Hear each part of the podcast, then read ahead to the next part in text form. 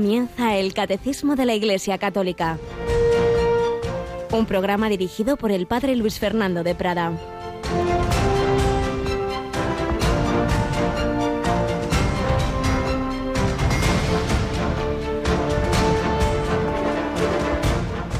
Al enterarse de las cosas que hacía, acudía mucha gente de Judea, de Jerusalén, Idumea, Transjordania y cercanías de Tiro y Sidón. Encargó a sus discípulos que le tuviesen preparada una barca, no lo fuera a estrujar el gentío. Como había curado a muchos, todos los que sufrían de algo se le echaban encima para tocarlo. Alabado sean Jesús, María y José. Muy buenos días, mi querida familia de Radio María. Pues sí, estamos en un mundo herido, un mundo salido bueno de las manos de Dios, pero un mundo en que las consecuencias de nuestro propio pecado y bueno, la misma limitación de la criatura con un cuerpo pues que de por sí es corruptible, que perdió el don de la inmortalidad original, pero que es amado siempre por el Señor. En estas circunstancias de limitación, de dolor, pues tenemos la enfermedad, tenemos las, los accidentes, tenemos en último término la peor enfermedad que es la del alma, que es el egoísmo, que es la soberbia, y a todo ello ha venido el Señor a sanar y curar. Por eso nos cuenta el Evangelio que, que las gentes se echaban sobre Jesús, querían tocar, le querían como aquella mujer hemorroísa, como aunque fuera por lo menos el borde de su manto, porque de él salía esa fuerza para sanar a todos. Ordinariamente el Señor lo que en esta vida hace es sanar las heridas del alma, del corazón, que no es poco, porque lo peor no es sufrir, sino sufrir sin sentido, en soledad, sin esperanza.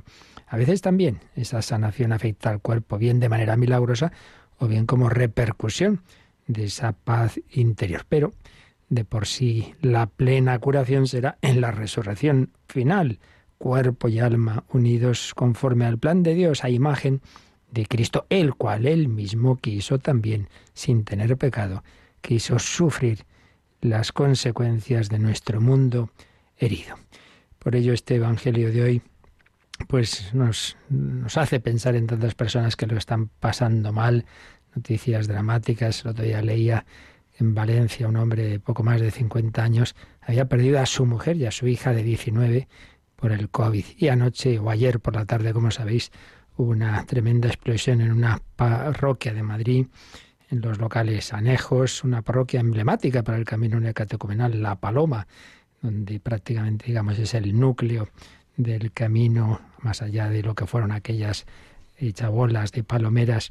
Y, y si, aunque las noticias eran confusas, Parece ser que esta noche ha fallecido el sacerdote joven a los seis meses de estar ordenado, con 35 años, como ya falleció desde el primer momento, el joven padre de familia de cuatro niños, también de 35 años, otras personas que pasaban por allí y, no sé si algún desaparecido más, siempre estas cosas son confusas. Sea lo que sea, pues lo encomendamos, encomendamos a todos al Señor a la Virgen María, que estuvo al pie de la cruz, que siempre nos da esperanza en las circunstancias más difíciles. Tenemos con nosotros a Yolanda. Buenos días, Yoli. Muy buenos días, Padre.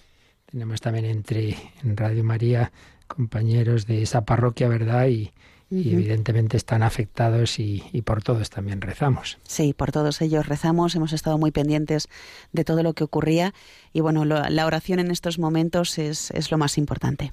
Así es.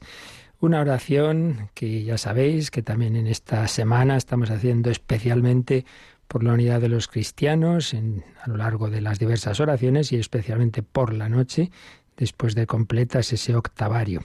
Y también recordamos que, que estamos, eh, este domingo se cumplen 22 años del inicio de esta radio en España, que a tantas personas en momentos como estos que decíamos, en momentos eh, de todas circunstancias duros y, y, agradables también, claro, pues ha acompañado y también van faltándonos aquellos primeros voluntarios que empezaron, que empezaron esta tarea. También esta semana nos hablaban de uno mayor, muy bueno, que, que, como consecuencia, no directamente del COVID, pero bueno, se han juntado las secuelas, la edad, etcétera, también nos dejaba. Muchas personas buenas que han ido poniendo su granito de arena. Recordamos, Jolly, cómo vamos a, de una manera sencilla, es un aniversario, es el, día, el año 22, no son las bodas de plata todavía, pero bueno, siempre tenemos un recuerdo especial, ¿verdad? Claro que sí, son 22 años en el que le han puesto siempre mucho cariño y dedicación todos los voluntarios que han pasado por aquí, por Radio María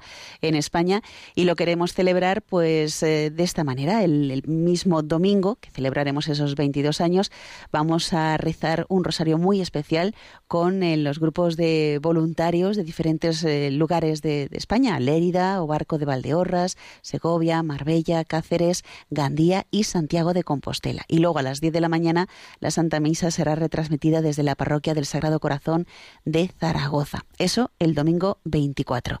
Y el lunes 25, pues también vamos a tener un momento especial que será comenzará con la misa a las 10 de la mañana eh, que retransmitiremos desde aquí, desde la capilla de los estudios de Radio María.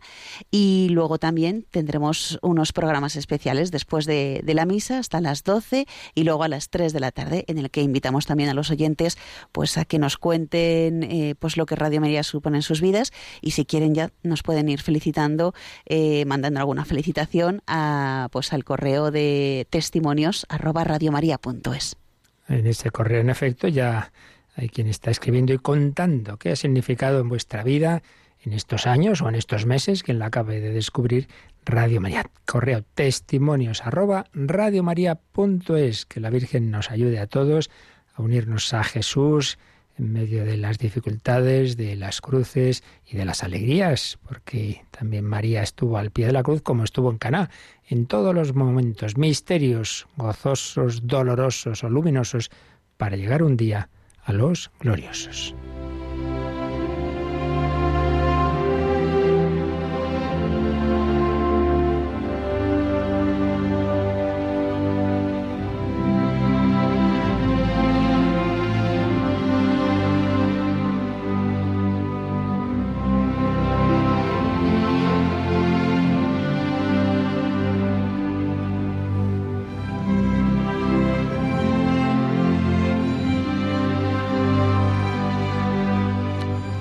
Gabriel García Moreno, presidente del Ecuador, vivió entre 1821 y 1875.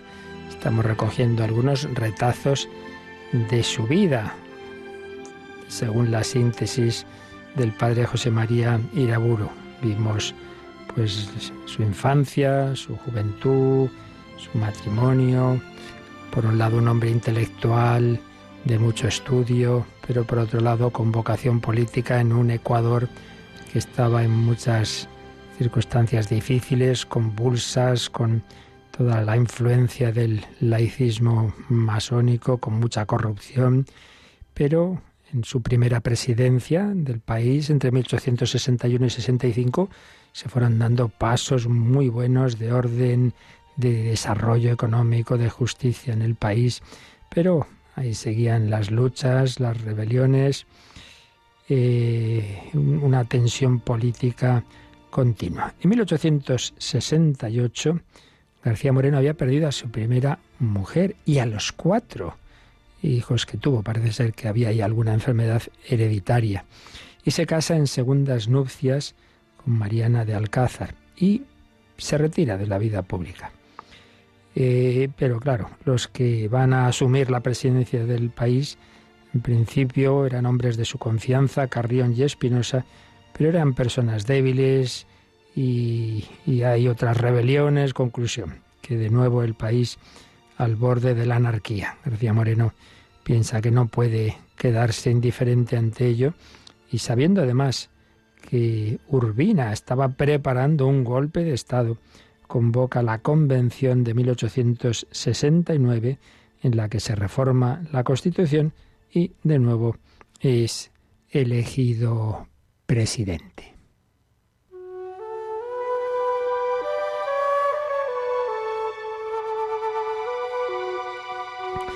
Y en esta época, desde luego, el avance del país es impresionante. Incluso aquellos que no estaban de acuerdo con con las ideas, con el planteamiento general de García Moreno, nadie discute en la historia del Ecuador los avances del país. La primera enseñanza se multiplica por cuatro. La Universidad de Quito será una de las mejores de América.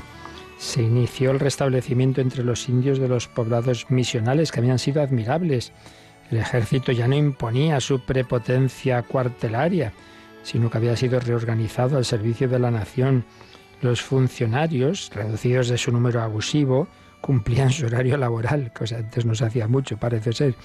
Los libros de contabilidad de la República, antes prácticamente inexistentes, estaban al día. Se habían eliminado casi por completo las cuantiosas deudas contraídas en los anteriores decenios de corrupción política. Claro, esto que es tan estupendo, sin embargo, pues para muchos, al ser realizado por un político que se inspiraba en la doctrina social católica, les parecía intolerable. García Moreno fue siempre un político convencido de esa doctrina política y social. En el comienzo de esa constitución de 1869, aprobada abrumadoramente en un plebiscito popular, eh, en ella se decía, en el nombre de Dios, uno y trino, autor, conservador y legislador del universo, la Convención Nacional del Ecuador decreta la siguiente constitución. Pues sí, como empezaba, por cierto, la, Constitución Española de, de, Cádiz, en nombre de la Santísima Trinidad. Fiel a la doctrina de la Iglesia, que entonces era el Papa, el Beato Pío IX, estaba persuadido de que el bien común temporal de una nación sólo puede edificarse respetando las leyes de Dios. Pues claro, Dios es el que sabe lo que le conviene al hombre en todas las dimensiones de su vida, personal, familiar y social. Y cuando no hacemos caso, pues ya vemos lo que está pasando en nuestro mundo.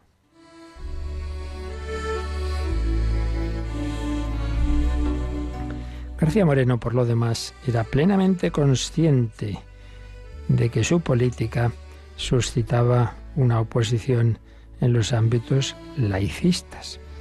En una ocasión reconocía que los masones, por medio de sus gobernantes, son más o menos dueños de toda América, a excepción de nuestra patria. Pero esa misma conciencia le confirmaba la urgente necesidad de firmeza en su política. Decía, este país es incontestablemente el reino de Dios, le pertenece en propiedad. No ha hecho otra cosa que confiarlo a mi solicitud. Debo, pues, hacer todos los esfuerzos imaginables para que Dios impere en este reino, para que mis mandatos estén subordinados a los suyos, para que mis leyes hagan respetar su ley. Y en su mensaje al Congreso en 1873, con su habitual franqueza, decía, pues que tenemos la dicha de ser católicos, seámoslo lógica y abiertamente, seámoslo en nuestra vida privada y en nuestra asistencia política.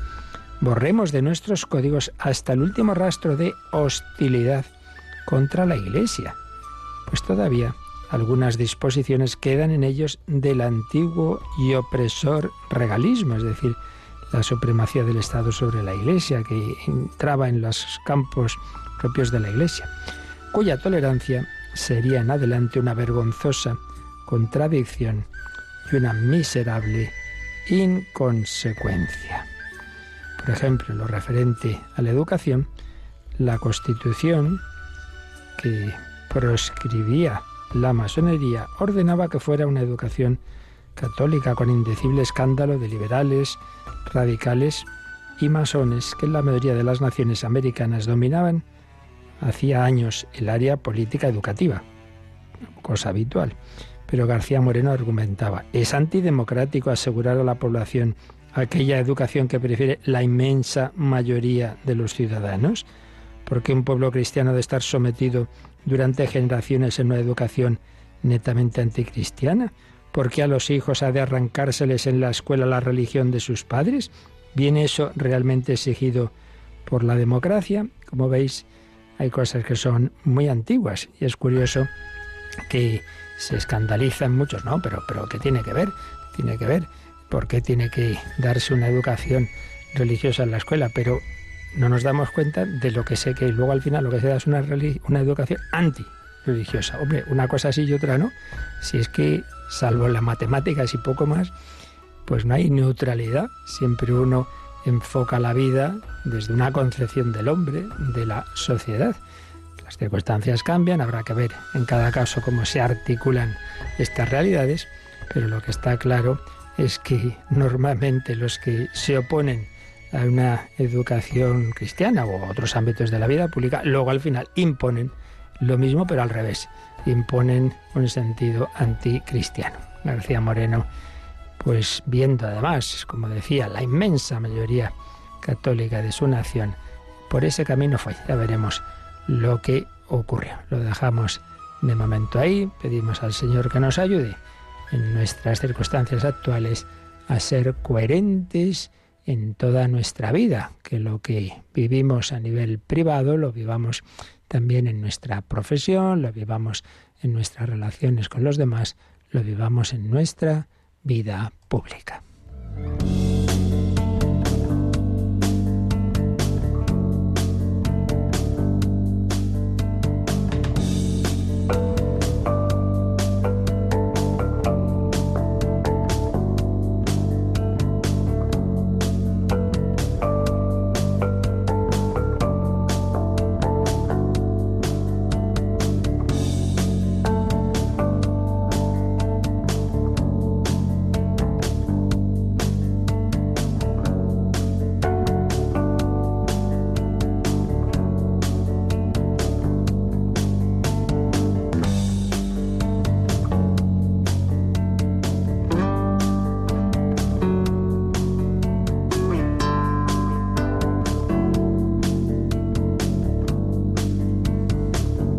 La vida cristiana está movida por el Espíritu Santo que se nos comunica de una manera muy especial en la Sagrada Liturgia.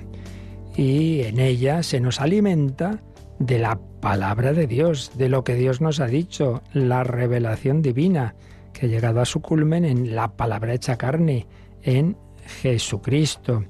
Y lo que Jesucristo hizo y enseñó nos lo comunica a través de la Iglesia que él mismo fundó y nos llega por dos canales. La tradición, que es lo primero, es decir, cuando empieza a existir la Iglesia, obviamente no existe todavía el Nuevo Testamento, pero sí la predicación, sí empezar ya a celebrar eh, lo que llamamos los sacramentos, en fin, lo que es la vida de la Iglesia.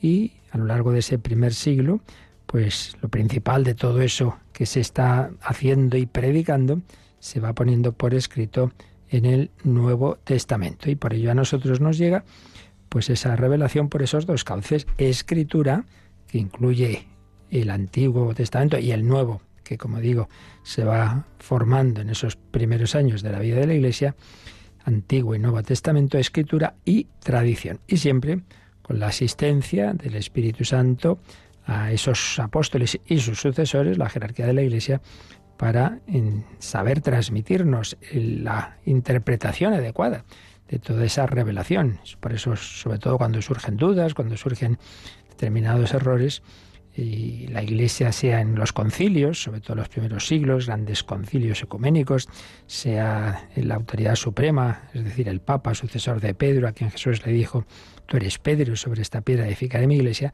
pues nos ayudan no a inventar la palabra de Dios, sino a interpretarla correctamente. Bien, pues estamos viendo cómo eh, el Espíritu Santo actúa en la liturgia y cómo en ella es tan importante esa palabra de Dios, la palabra de Dios eh, escrita o transmitida, pero en este caso estamos hablando de la escrita, estamos hablando de la Sagrada Escritura. Mm, ayer leíamos, vamos a repasarlo, el número que veíamos ayer, el número 1100, aunque ya lo acabamos y enseguida pasamos al 1101, pero para ver la coherencia de todo ello, veíamos lo que nos decía el catecismo sobre el Espíritu Santo y la palabra de Dios. Primero releamos este número de ayer, Yolanda, el 1100. El Espíritu Santo recuerda primeramente a la asamblea litúrgica el sentido del acontecimiento de la salvación, dando vida a la palabra de Dios, que es anunciada para ser recibida y vivida y este número incluye una cita de la Constitución del Vaticano II sobre la liturgia, la Sacrosanctum Concilio, en el número 24. La importancia de la Sagrada Escritura en la celebración de la liturgia es máxima.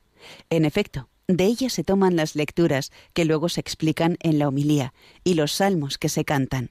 Las preces, oraciones e himnos litúrgicos están impregnados de su aliento y su inspiración. De ella reciben su significado las acciones y los signos. De ella reciben su significado las acciones y los signos, no solo que se hacen las lecturas, sino que está el trasfondo de las diversas oraciones de la liturgia y de los gestos que en ella se realizan, están inspirados en esa palabra de Dios, importancia de la Sagrada Escritura. Y nos quedamos en que estábamos comentando esta importancia de la escritura en la liturgia con la ayuda de, de esta obra de Monseñor Julián López Martín, la liturgia de la Iglesia, cuando nos habla pues de esto, de la Sagrada Escritura en la liturgia. Y nos citaba pues como el propio Jesús, el propio Jesús habla el, mismo de la escritura eh, de cara a entenderle a él, de cara a, a que se dieran cuenta aquellos con los que estaba hablando de que estaba anunciado ese Mesías y cómo hay una coherencia profunda de toda la revelación bíblica. Antes habíamos leído ese texto de San Pablo a, a su discípulo Timoteo, en la segunda Timoteo 3:14, donde le dice toda escritura es inspirada por Dios y es útil para enseñar, para arguir, para corregir, para educar en la justicia, a fin de que el hombre de Dios sea perfecto y esté preparado para toda obra buena. Pero después, como digo, recordábamos palabras de Jesús como debate que tiene con algunos que no creen en él en Juan 5:39, estudiéis las escrituras pensando encontrar en ellas vida eterna, pues ellas están dando testimonio de mí y no queréis venir a mí para tener vida. Pero hombre, muchos leer la escritura y nos dais cuenta de que las escrituras hablan de mí, pues venid a mí, que soy la palabra ya, la palabra hecha carne. Recordamos también la escena preciosa de cuando Jesús ya en su vida pública vuelve a Nazaret y se levanta a hacer la lectura. La lectura con ese rollo del profeta Isaías, el Espíritu del Señor está sobre mí y termina él diciendo, hoy se cumple esta escritura que acabáis de oír. Recordamos también el pasaje de los discípulos de Maús, en Lucas 24, donde se nos cuenta que les, les fue explicando a esos discípulos que, que se habían desanimado al ver que el Mesías había muerto en la cruz, les explicó cuánto se refería a él comenzando por Moisés y siguiendo por todos los profetas. Sin duda, les comentaría el pasaje impresionante de Isaías 53 del siervo de Yahvé. Pero si estaba anunciada la pasión, ¿cómo es que perdéis la fe porque el Mesías ha muerto en la cruz? Y finalmente, cuando ya va a ser la ascensión, en Lucas 24, 44 y siguientes, les dice a sus apóstoles, esto es lo que os dije mientras estaba con vosotros, que era necesario que se cumpliera todo lo escrito en la ley de Moisés y en los profetas y salmos. Era la forma que los judíos hablaban de toda su escritura, de todo lo que llamamos nosotros el Antiguo Testamento, la ley de Moisés, la Torá, los primeros libros, los profetas, que ahí no solo englobaban a nuestros profetas mayores y menores, sino todos otros libros que llamamos históricos, los salmos, todos los libros sapienciales, acerca de mí. Entonces les abrió el entendimiento para comprender las escrituras. Ahí nos quedábamos. Como no basta que uno sea muy listo para entender la escritura, necesitamos la luz de Dios, porque si es palabra de Dios, solo se entiende con la ayuda de Dios. Les abrió el entendimiento para comprender las escrituras. Por eso, por eso enseguida vamos a ver el número siguiente del catecismo que nos dirá que necesitamos del Espíritu Santo para tener la inteligencia espiritual de la escritura. Pero antes de pasar a ese número, mm, seguimos recogiendo algunos de los datos que nos da don Julián López sobre el uso de la escritura en la liturgia de la Iglesia desde el principio. Por ejemplo, uno de los primerísimos textos, antiquísimo, más o menos del año 155, que tenemos de las celebraciones eucarísticas de los, de los primeros cristianos es de San Justino, Justino filósofo y mártir, que en lo que se llama su primera apología mm, relata un poco esa celebración y dice al principio, el día que se llama domingo, se hace una reunión de todos los que viven en las ciudades y campos. se, se, juntaba la gente, todos venían de los distintos sitios en que vivían, y se leen los comentarios de los apóstoles y los escritos de los profetas. Fijaos, los escritos de los profetas, una manera de hablar del Antiguo Testamento, y los comentarios de los apóstoles, el Nuevo. El mismo nivel, la palabra de Dios ya estaba asumido, lecturas del Antiguo y del Nuevo Testamento. Se leen los comentarios de los apóstoles y los escritos de los profetas durante tanto tiempo como se puede. Me sospecho que no tenían tanta prisa en acabar la misa como nosotros. Luego, cuando el lector ha terminado, el presidente nos amonesta en un discurso y nos excita a imitar estas gloriosas cosas. La homilía, la homilía. ¿Veis? San Justino, mártir. Es la más antigua descripción de la Eucaristía Dominical. Luego ya sigue contando la segunda parte de la misa, la presentación de las ofrendas, lo que nosotros llamamos ya la liturgia eucarística y la comunión. Pero primero empieza por la liturgia de la palabra, como probablemente se inspiraban también en la liturgia de los judíos en las sinagogas, en que se proclamaba la palabra de Dios, los recuerdos de los apóstoles, que por otro lado tengamos en cuenta que seguramente muchas páginas del Nuevo Testamento se fueron escribiendo precisamente después de haber sido, pues eso, predicadas en esas primeras celebraciones, lo que os decía antes, primero históricamente, cronológicamente es la tradición oral y luego ya se va poniendo por escrito. Bien, pues esto va a pasar a toda la historia de la Iglesia. La proclamación de la palabra es un hecho constante y universal en la historia del culto cristiano. De manera que no hay rito litúrgico que no tenga sus leccionarios, estos libros con las lecturas que se pueden eh, y deben usar en las diversas celebraciones. Esto pues llega al Vaticano II, que habla de los leccionarios de la palabra de Dios como los tesoros bíblicos de la Iglesia y dispuso en la Constitución Sacrosanto Concilium que se abrieran con mayor amplitud, que se usaran más y más, dada la importancia máxima de la Sagrada Escritura en la celebración de la liturgia. Claro, esto obedece a una convicción, y es que el que está hablándonos es el Señor, presencia del Señor en la palabra proclamada. El mismo concilio nos dice que en la liturgia Dios habla a su pueblo. Cristo sigue anunciando el Evangelio y el pueblo responde a Dios con cánticos y oraciones. Oímos la primera lectura, el Señor nos ha hablado y respondemos con el Salmo. Oímos la segunda, cantamos el Aleluya, etc. La Iglesia sabe que cuando abre las Escrituras encuentra siempre en ellas la palabra divina y la acción del Espíritu Santo, por quien la voz del Evangelio resuena viva en la Iglesia. Y es que hay un número que ya leímos anteriormente y, y volveremos a él más veces, muy importante de la Sacrosantum Concilium 7, que habla de las diversas formas de presencia del Señor en su iglesia.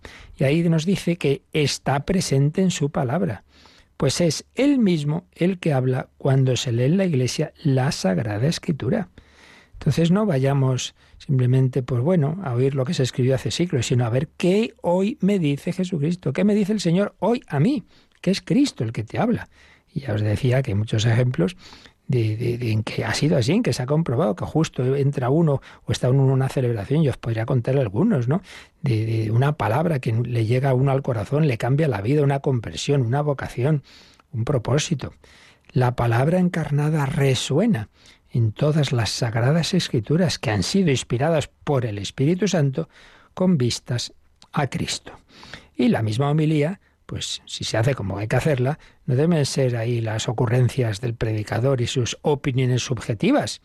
No, no, no. Él habla con la autoridad de Cristo en nombre de Cristo y de la Iglesia. Por eso es tan triste cuando, siendo alguien ordenado por el Señor y por su Iglesia, pues ahí no transmite esa doctrina de la Iglesia, sino las ocurrencias personales. No, hombre, el sentido de la homilía es en nombre de Cristo, anunciar en el nombre la autoridad y la asistencia de Cristo.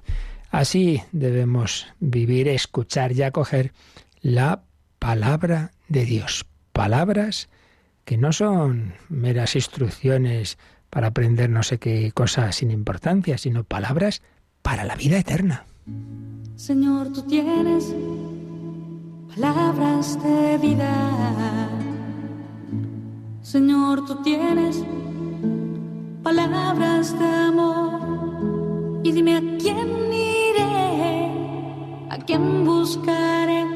Y dime a dónde iré sin ti.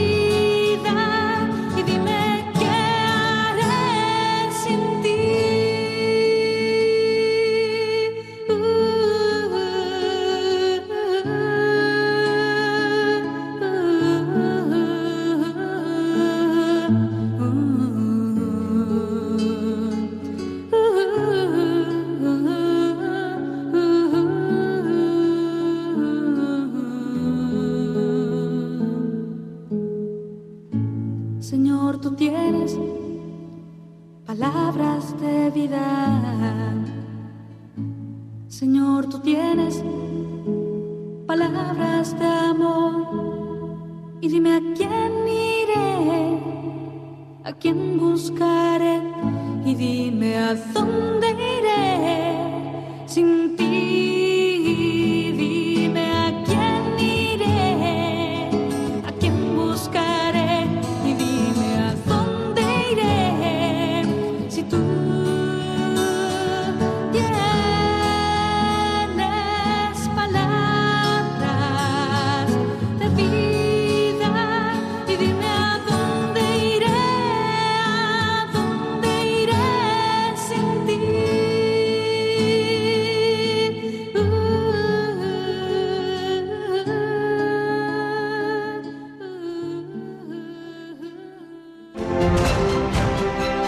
La doctrina católica. Escucha el catecismo de 8 a 9 de la mañana, de 7 a 8 en Canarias. Y los sábados a la misma hora profundizamos en los temas tratados en el programa En torno al catecismo. También vosotros queréis marcharos, dijo Jesús a sus apóstoles cuando después del discurso eucarístico tras la multiplicación de los panes en Juan 6, muchos empezaron a abandonarlo y San Pedro respondió, ¿a quién iríamos, Señor? Solo tú tienes palabras de vida eterna. De ahí toma esta frase la hermana Glenda, las palabras de vida eterna, la palabra de Dios, pero para que realmente toque nuestro corazón, no basta oírla, leerla, necesitamos la gracia de Dios, necesitamos la ayuda del Espíritu Santo. Por eso va a insistir en ello el siguiente número, Yolanda, el 1101. Vamos con él. El Espíritu Santo es quien da a los lectores y a los oyentes, según las disposiciones de sus corazones, la inteligencia espiritual de la palabra de Dios. A través de las palabras, las acciones y los símbolos que constituyen la trama de una celebración, el Espíritu Santo pone a los fieles y a los ministros en relación viva con Cristo, palabra e imagen del Padre, a fin de que puedan hacer pasar a su vida el sentido de lo que oyen, contemplan y realizan en la celebración. Bueno, pues un número que bueno, tiene prácticamente es una idea, pero con unos matices explicado pues que no, no sobra, vamos, ni, ni falta ni sobra una coma. ¿Quién da a los lectores, los que hacen las lecturas, y bueno, y a todos los que estén en, esa, en una celebración, ¿quién les da la inteligencia espiritual, es decir, entender esa palabra de Dios pues en su profundidad. La palabra de Dios no pretende eh, hacer una especie de enciclopedia para que sepamos cosas históricas, no. Lo que pretende es nuestra conversión, nuestra transformación, el, irnos identificando con, con la palabra que, que se hace carne en el centro de la historia. Pretende nuestra identificación con Cristo y ese es el sentido, mm, que cambie nuestra vida. Por eso, inteligencia espiritual, no mera erudición. Eso no sale de nosotros. Necesitamos el don de Dios. Por eso hay que pedirlo. Y por eso, tanto en las celebraciones litúrgicas como cuando a nivel personal, privado, en la iglesia o en casa, leamos la escritura, etcétera, siempre, por favor, en el ambiente de oración, invoquemos al Espíritu Santo porque por nosotros mismos nos quedaremos en la corteza. La palabra de Dios tiene una profundidad a la cual solo se llega si uno está en comunión con aquel que la ha inspirado, que es el Espíritu Santo. Por tanto, primera afirmación, el Espíritu Santo es el que da a los lectores y a los oyentes la inteligencia espiritual de la palabra de Dios. Pero ojo, viene un inciso aquí que claro, nos lleva a un misterio que siempre sale en todas las dudas que tenemos sobre la fe. Dice que el Espíritu Santo da esa inteligencia según las disposiciones de los corazones de los que están ahí. Aquí está el tema de siempre. ¿Cómo se conjuga la acción de Dios, la omnipotencia de Dios, la providencia de Dios, la gracia de Dios con la colaboración humana? Yo al cabo de ya unos cuantos añitos por un lado a nivel personal de dar vueltas a las cosas, pero luego pues en tantos grupos, con jóvenes, con menos jóvenes, en parroquias, en universidad, en la radio, las consultas, me doy cuenta de que al final prácticamente todas las preguntas así más complejas siempre se acaban reconduciendo a esto. ¿Cómo se conjuga la omnipotencia, la acción de Dios con la respuesta humana? Todo, porque el tema siempre más delicado, ¿verdad? Pues justamente el, el sufrimiento, pues, pues al final viene de ahí también, porque, porque la realidad no es simplemente la, la ha hecho Dios, la ha hecho Dios contando con el hombre, contando con la colaboración buena y mala del hombre. Dios cuenta con nosotros y nos ha creado tan libres y sociales. Entonces, lo que hacemos repercute unos en otros, etcétera. Bueno, pues también aquí está ese misterio. Si Dios quiere que todos se salven, sí, sí, pero hace falta que el hombre quiera también. Está ese misterio de la respuesta humana. Bueno, pues esto se aplica aquí a la palabra de Dios. ¿Por qué esta persona acoge esta palabra y la otra se rebota? ¿Por qué estos dos chicos han recibido la misma educación y uno va por un camino y otro por el contrario? Está ese misterio, en último término, pues que no sabemos lo que Dios le da a cada uno y lo que cada uno también responde en este momento o en otro o al final de su vida. Porque también la gran pregunta, ¿no? Eh, Saulo pues era perseguidor y en un momento dado el Señor se le manifiesta y cambia de Saulo en Pablo el apóstol. Y uno dice, bueno, ¿y por qué no se le manifestó antes, verdad? Andrés Frosar, ateo por los cuatro costados, y una tarde de, de verano en París recibe la gracia que le convierte y que a las cinco menos cinco era ateo profundo y a las cinco y cinco le dice a sus amigos, soy católico, apostólico y romano. Anda, ¿y por qué no le, dio la gracia, no le dio Dios esa gracia antes? ¿Qué sé yo? Hay preguntas que solo Dios sabe y ya nos enteraremos, espero. Pero lo que sabemos es que a todo el mundo Dios quiere dar la gracia más que suficiente para la fe, para la conversión, para la salvación, pero que luego está la respuesta humana y que luego todo esto, pues cada uno tenemos un tiempo de vida, unos pocos, otros mucho, muchísimo, quién sabe, hasta el último instante va a darse ese juego entre la acción de Dios y la respuesta humana. Misterio muy profundo, no digamos ante expresiones como la de Jesús respecto de Judas, ¿no? Más le valdría no haber nacido, madre mía. Y el Señor hace todo lo posible por porque vuelva y, y les arrodilla ante él y le lava los pies. Qué misterio grande. No podemos llegar realmente a entenderlo, pero el Señor nos va a dar lo que necesitamos, porque esta es otra cosa que me habréis oído muchas veces. La palabra de Dios eh, la revelación y por tanto también la enseñanza de la Iglesia no es para saciar nuestras curiosidades. No, no, es, la cosa es así que no ¿cómo será? Ya te enterarás en la vida eterna. Lo que aquí nos hace falta saber es qué tengo yo que hacer, cómo tengo que actuar. Curiosidades, déjalas. La palabra de Dios no es para saciar curiosidades, diletantismos, eh, disputas teológicas absurdas. Mira, aquí se trata, la revelación tiene un fin práctico, no de erudición eh, y curioseo. Vale, esto es importante. Entonces, lo importante es qué tengo que hacer. Bueno, pues ¿qué tenemos que hacer? Invocar al Espíritu Santo para que la palabra que oigamos en las celebraciones o que meditemos por nuestra cuenta llegue a nuestro corazón. Sigue diciendo este 1101.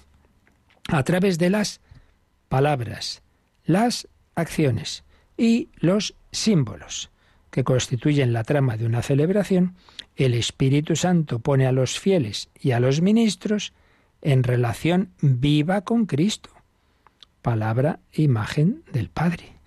Aquí, pues otra afirmación, una celebración no solo son palabras, sino palabras, acciones y símbolos. Podemos añadir, no está aquí explícito, está, lo veremos más adelante, palabras leídas o cantadas. Aquí entra la música sacra, un elemento muy importante de la liturgia. Entonces, todo, todo en la celebración litúrgica es una comunicación no solo con palabras, sino por esos otros modos, como son acciones y símbolos. Claro, los símbolos son muy importantes en la liturgia. Por eso la formación litúrgica, bueno, ¿y por qué se hace esto así? ¿Y por qué ahora esta cita al ambón? ¿Y por qué el incienso? ¿Y por qué las velas? Todo es un lenguaje, pero de todo ello el Espíritu Santo se sirve, sí, si ponemos, como decimos, de, nuestra parte, para no simplemente, uy, qué, qué, interesante, muy bonito, mira, ya he aprendido lo que significa este símbolo, está muy bien, pero que no se trata de que interesante, se trata de que esto te ayude a ti a acercarte al Señor. Por eso dice que a través de todos esos medios, el Espíritu Santo pone a los fieles y a los ministros, es decir, al sacerdote, el diácono, el que esté presidiendo esa celebración es el primero, Claro, que tiene que enterarse de lo que está haciendo, no simplemente de cara a predicar a los otros, sino que a él le ayude, que nos ayude a vivir eso. ¿A qué? A una relación viva con Cristo, palabra e imagen del Padre. Pero si es que al final esto es lo importante. Las palabras concretas que oímos en las lecturas, en las oraciones, lo importante es que nos configuren con la palabra con mayúscula que esa es la palabra definitiva, unirte al Señor Jesús, palabra e imagen del Padre. Quien me ha visto a mí, ha visto al Padre. A fin de, y aquí viene el objetivo, esto que os digo que toda la revelación y también la liturgia tiene un fin práctico. ¿Cuál? A fin de que puedan hacer pasar a su vida el sentido de lo que oyen, contemplan y realizan en la celebración. Pues eso es lo importante. Por eso están esos tres pasos que Jean Corbón pone como subtítulo de su libro Liturgia Fontal, misterio, celebración y vida. El misterio, siempre el trasfondo, lo hemos dicho mil veces, y es lo que estamos precisamente explicando en esta parte, es la Santísima Trinidad. O sea, aquí no venimos a juntarnos unos con otros, a mirarnos a la cara y a, dar saltos porque nos queremos mucho. Ante todo venimos a encontrarnos con el Dios, Dios revelado en Cristo, Dios misterio, el Dios, la Santísima Trinidad, pero que se nos comunica. Misterio. Celebración. Pues sí, ese misterio se nos comunica en esta celebración litúrgica. Y vida, porque de la celebración debemos eh, precisamente lo que se nos comunica para que luego lo vivamos todo el día. De, poco o nada serviría un ratito al día o a la semana de estar en la liturgia y luego mi vida sigue exactamente igual, hombre.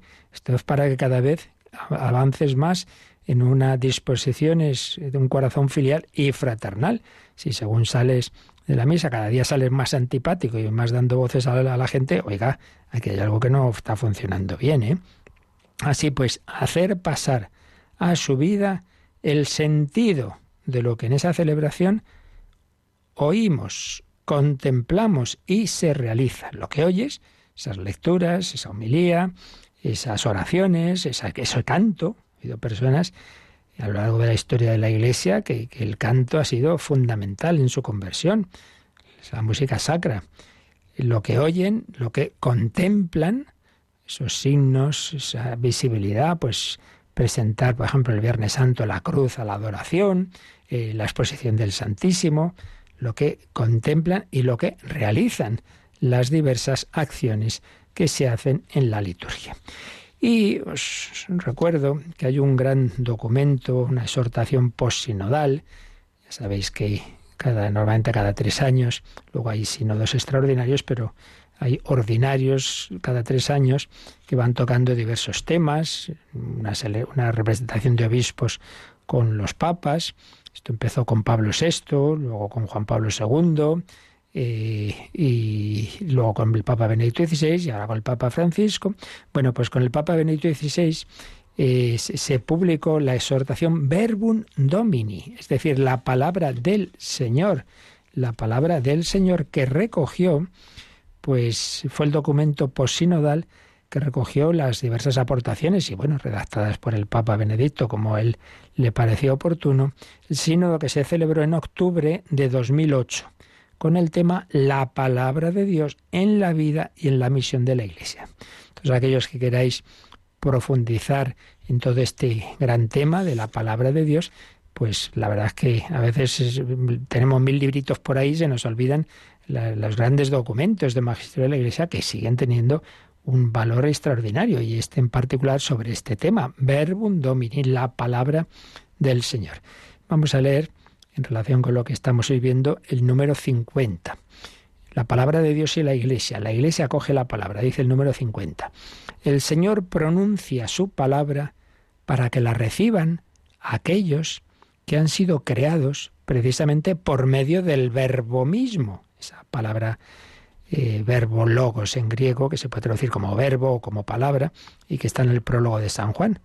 Nosotros escuchamos la palabra de Dios pero esa palabra eh, la escuchamos nosotros que hemos sido creados por esa palabra, por el verbo, por el logos, por el Hijo de Dios. Vino a su casa. La palabra con mayúscula no nos es originariamente ajena. No, no. La creación ha sido querida en una relación de familiaridad con la vida divina. El mundo no ha salido así por casualidad, eso que decía Einstein, no, Dios no juega los dados con el universo, no, más así, así, a la buena de Dios. No, hombre, no le ha creado Dios con orden, con en el Logos le ha creado en el Hijo eterno, el Hijo que se encarna, por eso vino a su casa, vino a, lo que él mismo ha creado. Entonces no nos es algo ajeno. La palabra de Dios es la misma que ha creado este mundo. El prólogo del cuarto evangelio nos sitúa también, aquí está el misterio otra vez, ante el rechazo de la palabra divina por parte de los suyos que no la recibieron. Juan 1.11. No recibirla quiere decir no escuchar su voz no configurarse con el logos. En cambio, cuando el hombre, aunque sea frágil y pecador, sale sinceramente al encuentro de Cristo, comienza una transformación radical. A cuantos la recibieron, a la palabra, les da poder para ser hijos de Dios. Juan 1.12. Recibir al verbo quiere decir dejarse plasmar por él, hasta el punto de llegar a ser, por el poder del Espíritu Santo, configurados con Cristo, con el Hijo único del Padre. Es el principio de una nueva creación. Nace la criatura nueva, un pueblo nuevo. Los que creen, los que viven la obediencia de la fe, han nacido de Dios, son partícipes de la vida divina, hijos en el Hijo. Qué expresión tan bella, hijos en el Hijo.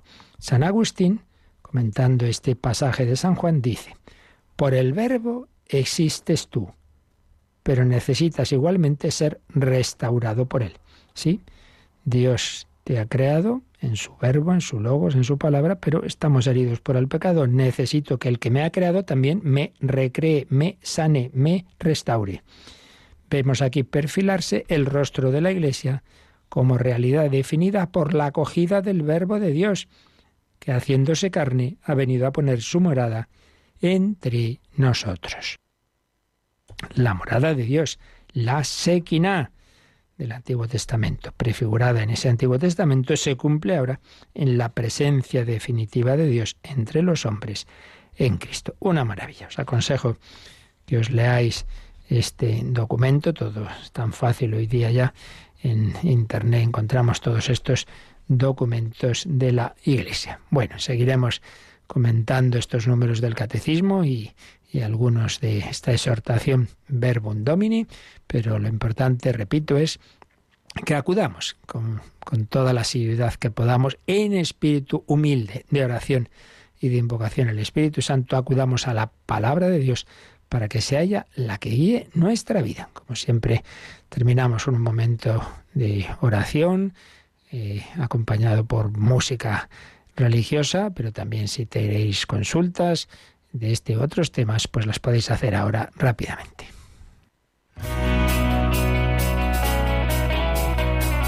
Participa en el programa con tus preguntas y dudas. Llama al 91005 9419. 91005 9419. Puedes escribir un mail a catecismo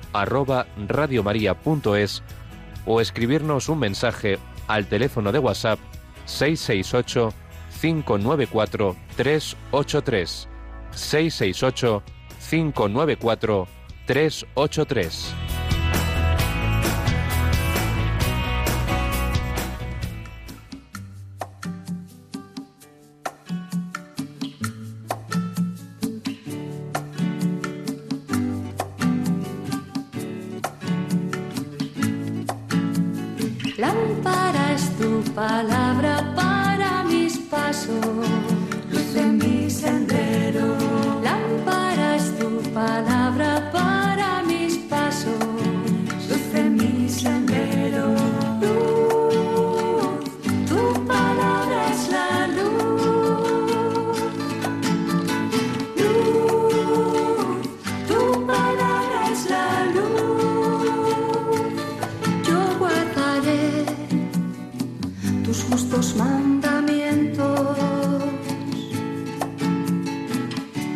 una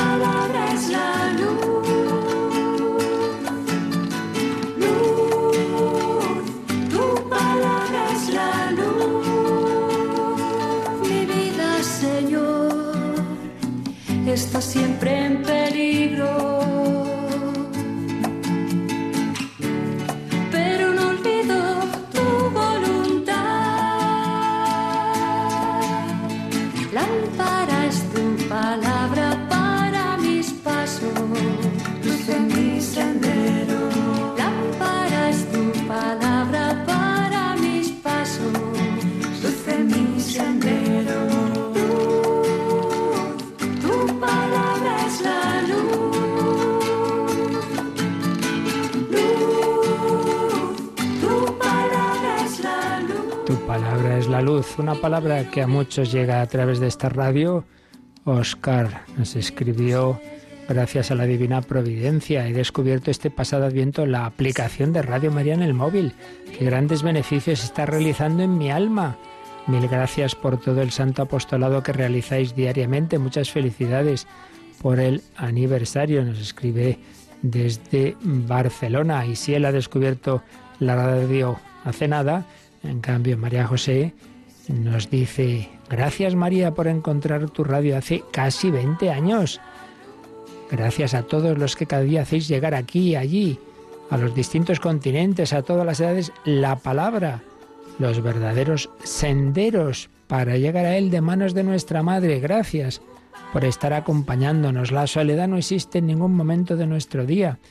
Gracias también por todas las recopilaciones del podcast que podemos escuchar cuando y dónde queramos. Dios nos bendice con este tesoro. Y Gabriel, gracias por ser altavoz de la palabra, por seguir manteniendo vivo el mensaje salvador de Jesús, de ese Jesús tan necesitado por este mundo. Sin él el hombre seguirá perdido. Padre de familia que ve el dolor del mundo, pero dice, aunque hayan pasado más de dos mil años, Jesús no ha pasado de moda. Él es el único camino.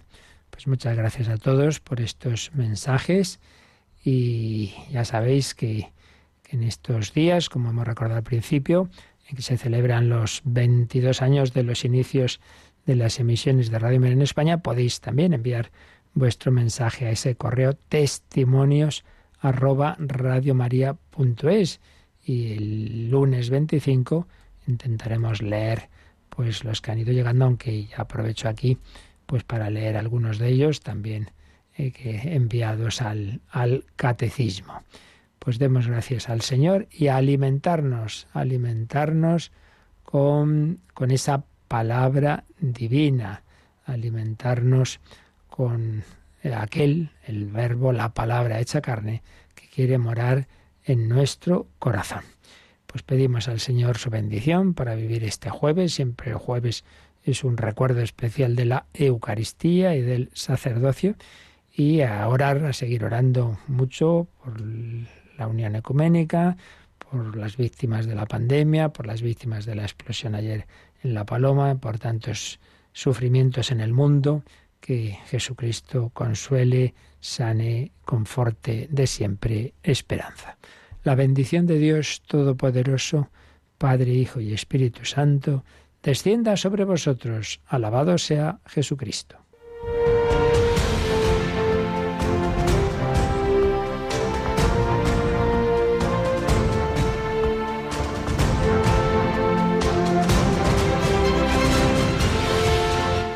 Han escuchado en Radio María el Catecismo de la Iglesia Católica un programa dirigido por el Padre Luis Fernando de Prada.